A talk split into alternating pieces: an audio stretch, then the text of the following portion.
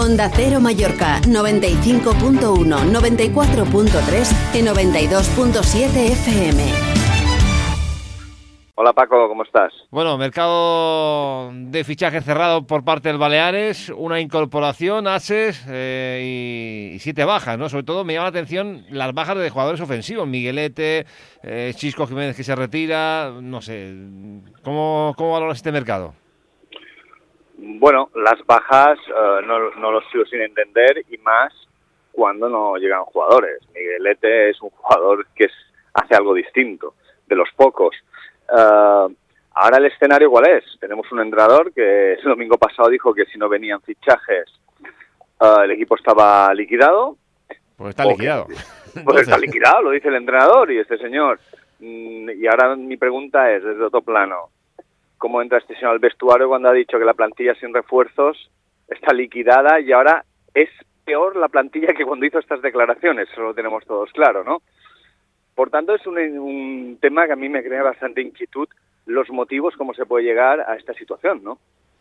Bueno, eh, no sé, vamos a ver lo que pasa en la Rosaleda, pero si, a mí me da que si el equipo cae derrotado y con un resultado abultado, igual hay movimientos, o, se va el entrenador o el club toma la decisión, porque es, insostenible con lo que acabas de comentar, que es así, el, entrenador hace unas declaraciones pidiendo refuerzos y, habla con contundencia y esos refuerzos no han llegado.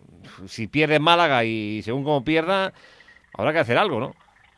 Bueno, yo lo que no entiendo, lo que se tenía que haber hecho algo es en enero, el entrenador simplemente también tiene unas piezas, hay que darle las piezas para poder jugar, ¿no?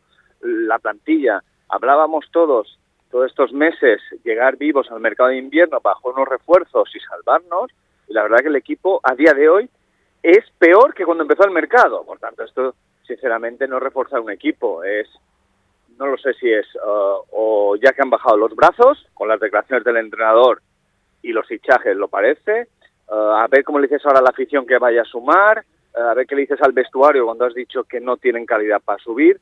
Yo creo que todo es esperpéntico. Es que desde hace tiempo considero que pasan unas cosas que son esperpénticas. Yo no lo había visto nunca, estas declaraciones de un entrenador que no lleva un día eh, en el mundo del fútbol, no son imprudentes, no es un calentón y sigo pensando, este señor busca el finiquito porque quiere abandonar el barco. Ahora, la dirección deportiva, pues miren, en los resultados que están, ¿cómo puedes dar bajas sin, sin entradas? Esto, esto, personalmente, yo no lo he visto hace muchos años en ningún club. Y, yo me pregunto, ¿y el propietario Ingo no, no se da cuenta o alguien se lo hace ver o no sé? Porque... Yo, yo, Paco, esto es que se ve. Pero a ver, yo es que quizás me, coges un poco en el fragor de, esta situación que, que, mira, es que la plantilla se ha ido, Sierra, uh, bueno, Chisco ha sido una, una decisión personal de, de, retirarse, pero Miguelete, bueno, si no puedes traer, mantén estos y ya veremos si luchamos, pero es que, es que, es que yo no lo he visto un club que, que, se quiera reforzar, que acaba con menos jugadores y quita los más importantes. Además ha anunciado públicamente que quiere reforzarte, porque si no dices nada, dices, bueno, el mercado ha sido el que ha sido y punto. Pero no, no, lo has anunciado a los cuatro vientos y encima has dado nombres de jugadores que no te interesaban, le has dado la baja y, te quedas ahora peor que, antes. Pues nada. Paco, perdona, y un segundo. Y el entrenador señaló otros que se han quedado en la plantilla. Correcto, correcto. Jugadores que van a luchar, señalando que son jugadores que literal están verdes. Sí, sí. No, no, que, que los rivales se lo comían. Sí, todo junto, Paco, yo, eh, no, de verdad, es... por no decir otra palabra más fuerte. Tomeo, gracias. Un abrazo.